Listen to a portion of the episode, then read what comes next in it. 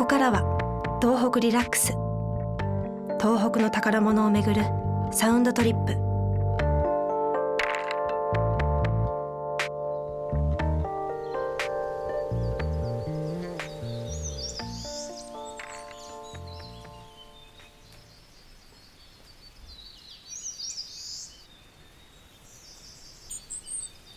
精進料理に興味がある。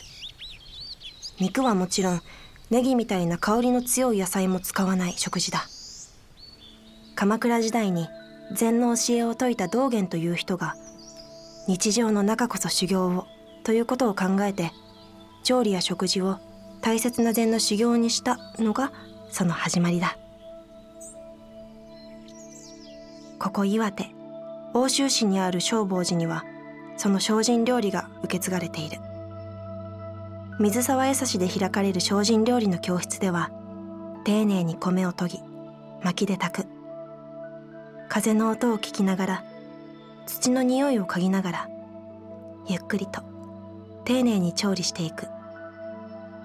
自然が育んできたものを感じながら口に運び自分の体の一部にしていく。